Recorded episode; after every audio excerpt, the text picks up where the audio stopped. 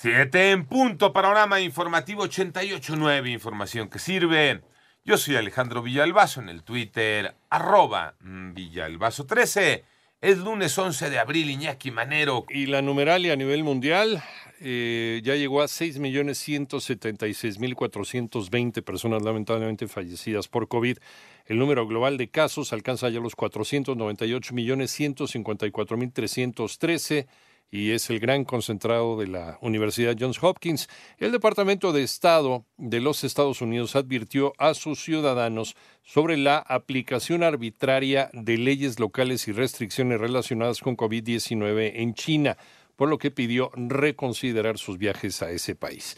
La pandemia en México la tiene Moni Barrera. La Secretaría de Salud informó que entre el 9 y el 10 de abril se reportaron 392 nuevos casos, de los cuales 239 son de semanas previas, para un total de 5.722.933 casos confirmados de COVID y 323.725 defunciones por la notificación de cinco fallecimientos más en las últimas 24 horas. La semana epidemiológica abre con 18% menos contagios en comparación con el periodo previo. En los últimos 14 días, 6.900 personas presentaron signos y síntomas de la enfermedad se consideran casos activos y representan el 0.1% del total registrado durante la emergencia sanitaria. En 889 Noticias, Mónica Barrera. El panorama nacional, la Fiscalía General de Justicia de Nuevo León confirmó la muerte de la joven María Fernanda Contreras, de 27 años, quien estuvo desaparecida desde el pasado 3 de abril. Al respecto, la tarde de ayer, decenas de manifestantes irrumpieron en el Palacio de Gobierno Estatal, donde causaron destrozos y quemaron la puerta principal del recinto para exigir justicia por este caso.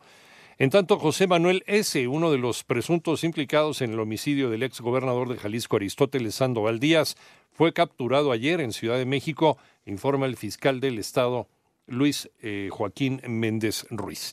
Y la Fiscalía General de Querétaro informa que fue detenido el presunto feminicida de la menor Victoria Guadalupe, cuyo cuerpo fue encontrado el pasado viernes, y el detenido es un hombre de 26 años originario de Oaxaca. Ayer, ayer se realizó la llamada consulta sobre la revocación de mandato.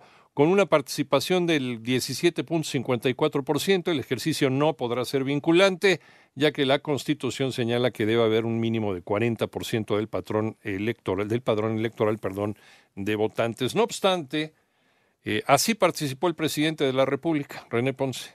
Acompañado de su esposa, el presidente de la República acudió a votar a la casilla localizada en el Museo de Arte de la Secretaría de Hacienda en la calle de Moneda, luego de tomarse varias fotos con ciudadanos presentes y tras esperar por varios minutos porque los funcionarios de casilla no encontraban su nombre en el listado de electores, depositó su voto en la urna. A su salida, el jefe del Ejecutivo reiteró que el mejor sistema político es la democracia, que debe aplicarse en la familia, escuela, trabajo y vida pública, que al convertirse en un hábito permite que nadie se sienta absoluto.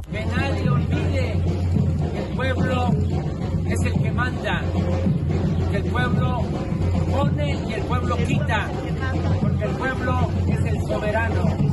Para 88.9 Noticias, René Ponce Hernández. Vámonos al panorama internacional. El Papa Francisco pidió que se depongan las armas y se inicie una tregua pascual en Ucrania, pero no para recargar las armas y volver a combatir, sino una tregua para llegar a la paz a través de una verdadera negociación.